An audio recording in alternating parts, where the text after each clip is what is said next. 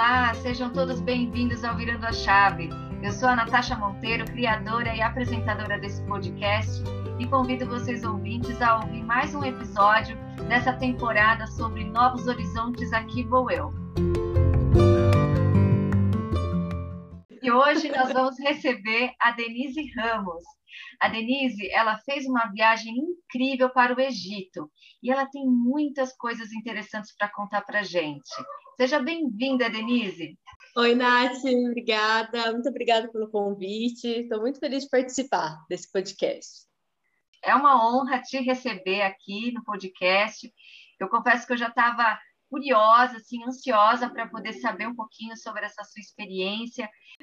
Acho que muita gente também tem essa curiosidade de saber esses mistérios que só existem lá no Egito. Então vamos lá. Então a gente vai começar com a nossa primeira pergunta. Como é que você pensou em fazer essa viagem lá para o Egito? É, como você tomou essa decisão? Já era um sonho antigo seu? Ou foi uma decisão do momento? Ah, deixa eu ver aqui o mapa, vamos para lá. Como é que foi a sua decisão? Bem, eu assim gosto muito de montar listas.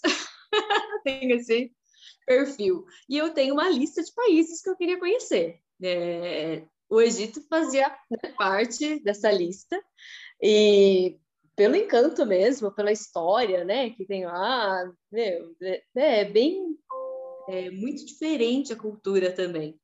Daí, eu tenho meu namorado, Fábio, que também adora história, muito mais do que eu.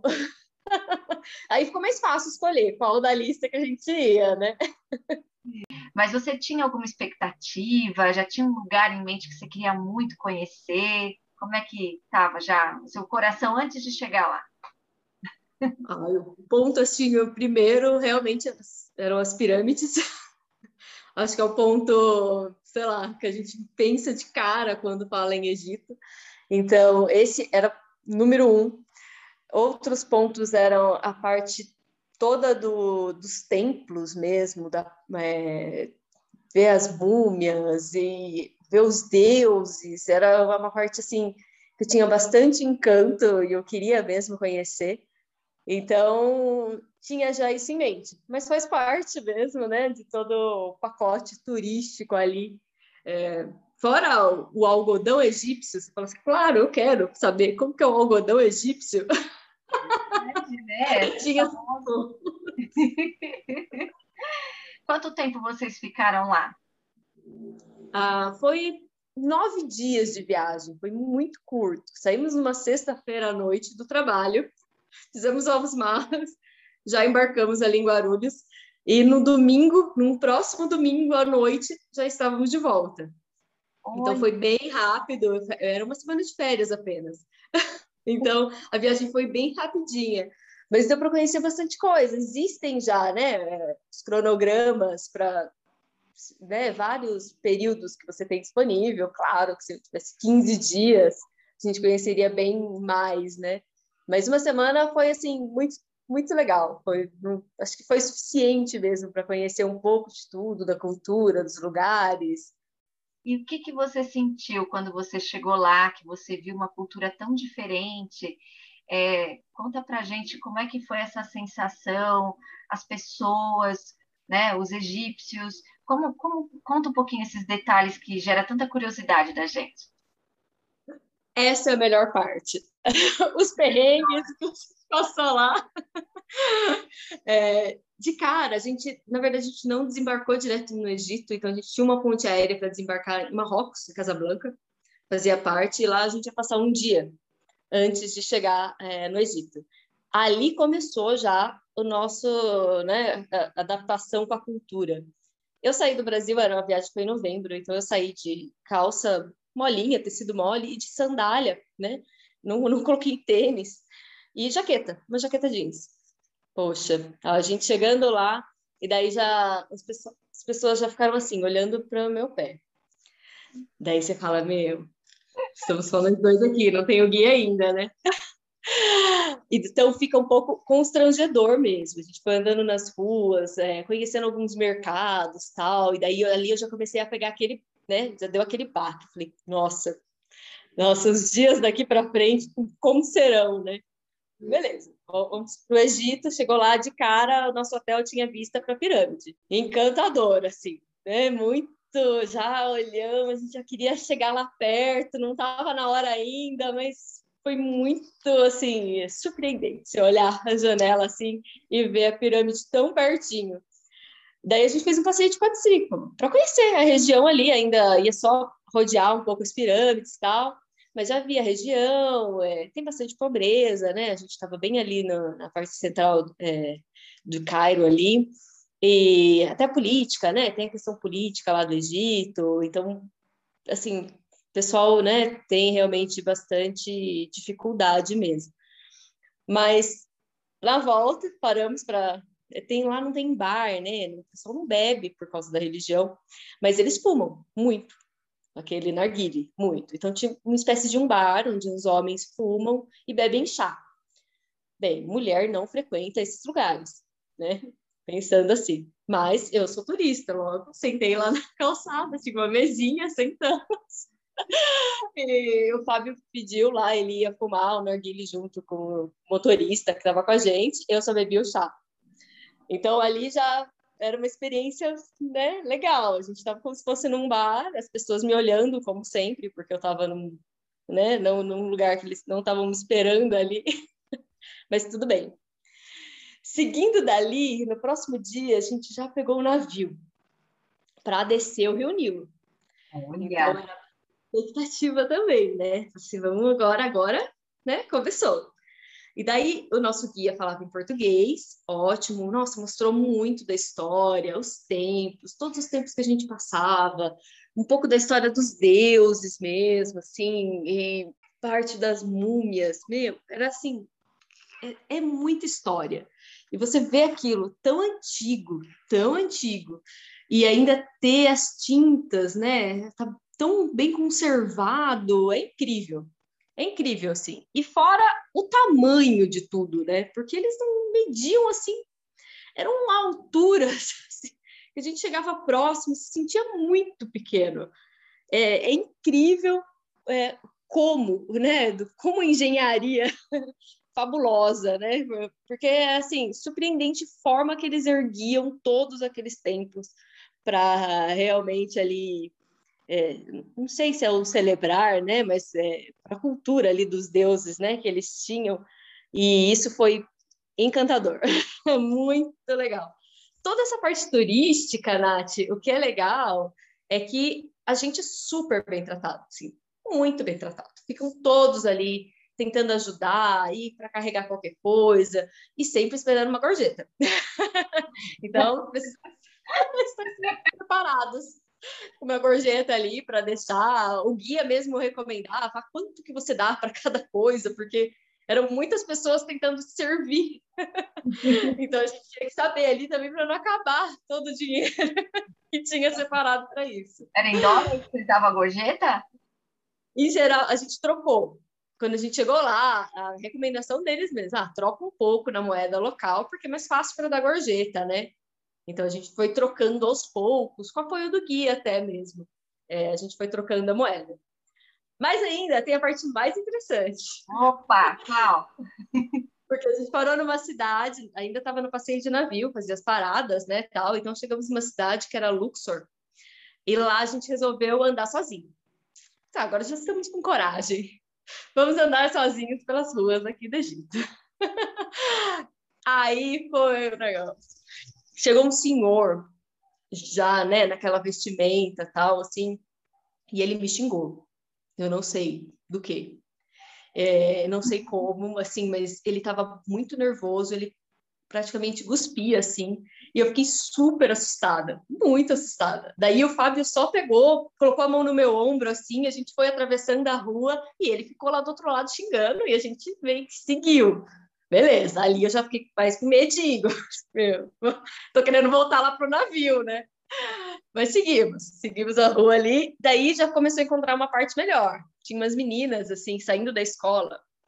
É incrível, Nath. Elas não estão acostumadas com o nosso cabelo solto, é, com nossa roupa mesmo. Então, elas olhavam assim é, e começavam a dar risada e conversavam entre elas. Daí elas esperavam a gente passar, ia para trás depois avançavam, ficavam na frente, ficou meio que cercando, assim. E daí eu, eu tenho algumas tatuagens, né? E eu tava com uma regata, parecia, daí elas ficavam olhando, olhando o cabelo e tentando se comunicar com a gente, assim, conversando, elogiando, né? Dando risada. E daí a gente foi seguindo, assim. Então, tem vários cenários, né? Assim, é, é a cultura deles mesmo. Para a gente fica um pouco mais chocante, né, de, de, ver a forma que eles se vestem, do comportamento, mas o contrário também, né? Eles não estão tão acostumados com a gente. Na parte turística, beleza, tem gente de tudo quanto é lugar, ali eles já estão preparados para isso, mas numa rua normal, é, assim, fora, bem fora da zona turística, é muito diferente para todo mundo. então, isso é, é, não sei nem como explicar a sensação mesmo de conhecer essa, de ter essa experiência é, tão diferente, né? Então, esse foi bem legal. Fora as fotos, que eles querem tirar fotos com a gente. Oh. Tiramos muitas fotos. Aí, na, né? na pirâmide, eles pediam para o Fábio pra, se podia tirar foto comigo. Então, normalmente eu não era muito assim, não falavam comigo. Ninguém falava, porque não, né, acho que não, não devem falar, sei lá, com mulher. Daí eles pediam para o Fábio, isso não tinha civil, eu pedi para ele, eu nem autorizei. Mas, claro, a gente tira foto, e, e essa foi né, engraçado, né? Você chegar assim no lugar e as pessoas é, quererem tirar foto com você, você não é ninguém, né? Não, que é isso? Culinária, de, como é que é a culinária? É gostosa a comida de lá? É, tem. A gente, eu sei que aqui no Brasil a gente tem um pouquinho de cada, né, de cada lugar do mundo, né? A gente consegue achar um restaurante aqui no Brasil. Mas como que foi ficar esses sete, sete, nove dias, né? Que você, vocês ficaram lá? A alimentação era boa, era gostosa? Como é que foi? Olha, no navio é bem turístico. Então, realmente, eles têm comida ali para atender gostos né, aleatórios, porque tem gente de tudo quanto é país. O navio é bem turístico. Na cidade, a gente foi comer em alguns lugares, mas sozinhos a gente não teve coragem. A gente tentou, mas assim, dá um certo receio. É muita comida ali na rua, a forma da higiene, não, não conseguimos experimentar. Mas nos restaurantes que o Gui indicou, tal, para a gente ir, para ter, né, uma, conhecer um pouco, né, realmente da, da culinária. A comida é um pouco diferente, né, um pouco temperada. tem um pouco de pimenta, assim, tem uns temperos diferentes, mas assim, não morri de amores pela comida egípcia, tá? Vou confessar aqui para você. Não morri de amores. É diferente quando a gente vai para Itália, para Portugal, que é assim um encanto, né? Você fica com aquela vontade mesmo. Eu quero voltar só para comer, porque a comida é muito boa. É, já lá não tenho essa, esse mesmo gosto, assim, não, não, tenho, não tenho nenhum prato que ficou na minha cabeça que fosse, ai, queria comer de novo, nossa, não tenho, não me acostumei, não me adaptei aos temperos mesmo, sabe? não, não sei. Acho que é, é, o paladar, né, também, de cada um, né? Então, uhum. não, não gostei, não. E o passeio lá nas pirâmides, como é que foi? O contato, você conseguiu entrar dentro das pirâmides? Como é que foi? A esfinge? Como é que foi você? Quando a gente conseguiu realmente, chegou no dia de visitar a pirâmide, é, tivemos o azar de ter algum presidente, até hoje a gente não sabe de qual país, que estava visitando as pirâmides no mesmo dia. Uhum. Então eles estavam fechando vários lugares, vários pontos assim que a gente poderia ter acesso. Eles foram fechados. A gente não pôde nem passear de camelo, para você ter ideia, porque eles tiraram todos os camelos. Fiquei assim decepcionada, né? Que só fica vendo os camelos assim do carro e não conseguia chegar. É, mas da pirâmide, o que a gente conseguiu fazer é ver por fora. Então, é, não chegamos a entrar dentro das pirâmides. A gente já tinha entrado na Vale dos Reis, que, né, onde estava ali o Tutankhamon, então já pelo menos tivemos esse gosto realmente de ver a múmia, ver que, como que era lá dentro da, do sarcófago, mas não não dentro da pirâmide. E fora é incrível. Eu tenho um metro e meio, um metro e cinquenta e seis. a pirâmide, a pirâmide, cada degrau, cada bloco da pirâmide são imensos. Daí você fica assim, como que eles ergueram todos esses blocos na altura que ela chega, né? Quando você chega do lado, é tipo muito gigante. Qual é a altura da pirâmide? A pirâmide tem 136 metros, aproximadamente. É muito alta. É, é muito alta. Pensando cada degrau ali, imenso, né? Cada bloco, como é que eles ergueram isso até lá em cima? Porque não tinha e... ferramenta, né? Eles não tinham instrumentos, maquinários, né, para carregar essas, esses blocos gigantes, né? Na mão, você acha que era possível um ser humano carregar? Ah, é uma forma, é uma engenharia deles, né? Eles tinham alguns processos lá para levantar por cordas, né? Tinham alguns já algumas ferramentas próprias da época, mas assim, é incrível. Realmente é incrível. E não só isso, né? O que eles contam é o que a gente vê hoje, é uma pirâmide já sem reboque, né? Vamos pensar assim. E antes elas eram todas lisas mesmo. Então, a gente vê hoje, tem essa visão do degrau, né? Se fosse cada bloco, mas antes era tudo liso e, e dizem, né, que no topo era coberto de ouro. Então, essa parte, beleza, já desgastou, mas assim, é, foi bastante trabalho. E é surpreendente, né? Realmente ter durado todo esse tempo e como eles fizeram tudo isso na época, né? É, é incrível. Tem algum mistério, alguma coisa que o guia revelou a respeito das pirâmides, é, sobre essa inteligência na época? É, tem algum mistério assim que você queira compartilhar conosco que, que, é, que é de lá, né? Que mesmo que a gente não não é todo mundo que vai ter essa possibilidade de visitar, mas aguçaria aí um pouquinho mais a curiosidade. Você tem algum relato? Ah, o guia não chegou a comentar nada misterioso. O que ele fala é dessas histórias, olha, que né, são é, ETs que construíram. Não, não foram. Então, né, o que, o que ele sempre reforçou para a gente, ele até tirou toda a parte do mistério não eram escravos exatamente que construíram, eles recebiam na época, né?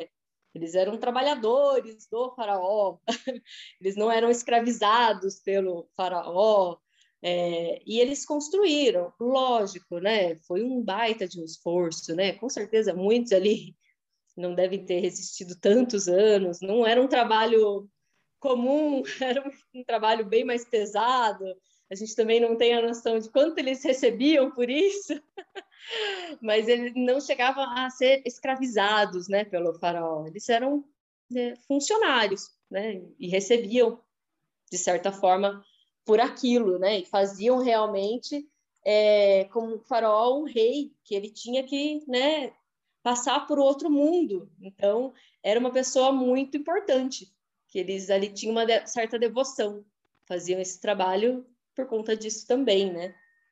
Então não, não, não chegamos, eles não chegou a nos passar nenhum mistério, nenhum segredinho. não temos. Você chegou, vocês chegaram a ver a múmia da Cleópatra?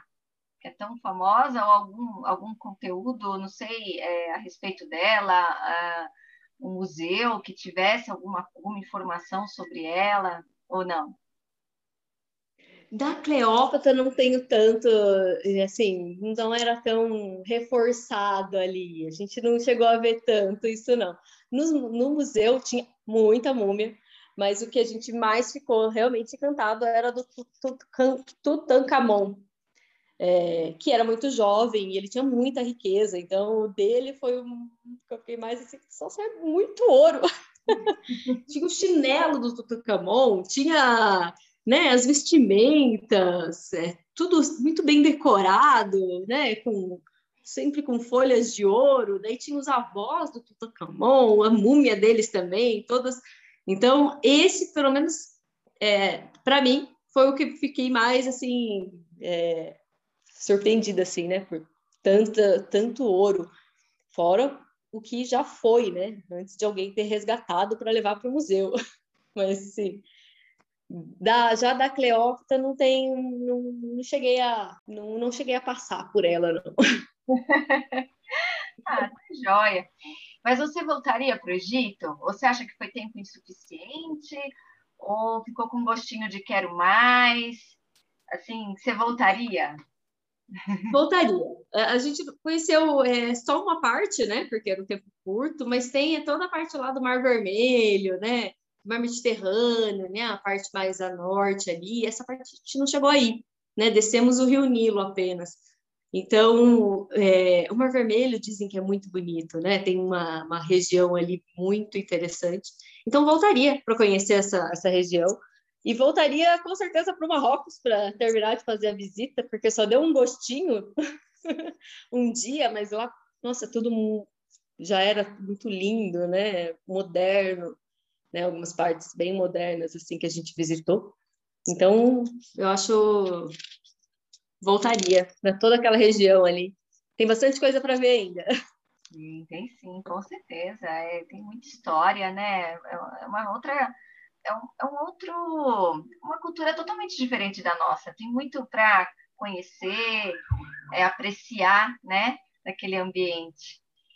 Bom, agora a gente chegou naquele momento final da entrevista que a gente faz a cápsula do tempo. Já ouviu falar da cápsula do tempo? Ah, já ouvi, já ouvi outros podcasts aí ai, anteriores. Ai, que bom! bom, então, como a Denise já conhece, que eu vou contar só para os ouvintes, né? Porque ela já sabe. Aquele momento que a nossa convidada, ela fala com ela no futuro, daqui cinco anos, em 2026. Então, é a oportunidade dela deixar um recadinho para ela no futuro e ela também pode aproveitar para deixar um recado para a família. E aí, preparada? Preparada. Meu recadinho. Então, vamos Bem, lá. o recado para a Denise, daqui cinco anos, é que eu espero que ela esteja seguindo a listinha ali de países para visitar. Né? Porque não adianta só montar a listinha, quero ver daqui a cinco anos vários tiques ali de feitos. Ótimo, maravilha. Para a família, acho que eu vou deixar um recado só para Ana, para minha sobrinha, que ela vai estar mais adolescente daqui cinco anos. Então eu quero assim, para ela, que é. dizer para ela que a gente vai ser melhor amiga, que eu tenho muitos conselhos para dar e eu quero ser a confidente, não não deixe esse cargo para mais ninguém, eu sou a única tia. ótimo, ótimo. É legal isso, né? Quando já estabelece desde cedo essa conexão, essa intimidade, né, para poder é, desabafar, contar os segredinhos de, de adolescência, né? Aquelas é, novidades todas. Então, com certeza, quando você, é, daqui cinco anos, você mostra para ela, ela vai gostar de saber. vou, deixar, vou deixar já o link aqui guardado. O podcast vai ficar no Spotify. Muito bem. Muito bom. Eu queria agradecer também, Nath, toda essa oportunidade de compartilhar essa minha história. É, Nunca fiz, né? Nunca gravei nenhum podcast. Eu achei muito legal o convite. Muito obrigada. Fiquei muito feliz mesmo, viu? Ah, eu que agradeço. Nossa, eu, eu, eu acho muito legal o, o propósito do podcast, porque facilita muito a comunicação, a gente consegue ter mais informação pessoal das pessoas, porque às vezes a gente faz uma pesquisa, por exemplo, de um lugar e tem um comentário mais raso, mais superficial. E, e, o podcast, nesse sentido, com esse propósito, traz um pouco mais da experiência, traz esse sentimento que a pessoa teve, essas impressões. E é bom, não só para viagem, mas qualquer outro tipo de decisão da vida, né? Então, ajuda muito, a gente sente mais a, a mensagem, né? Então, eu agradeço, Dê, agradeço por você ter aceitado o convite, ter compartilhado com a gente essa experiência incrível no Egito. E quem sabe você volta para falar de mais experiências, mais viagens, né? Sim. Tomara. É isso aí, muito obrigada. E é isso, ouvintes. Encerramos o nosso episódio de hoje, mas a gente tem muito mais. Tchau, Dê, um beijo. Então, tchau, Nath. Obrigada, viu? Boa noite. Boa noite.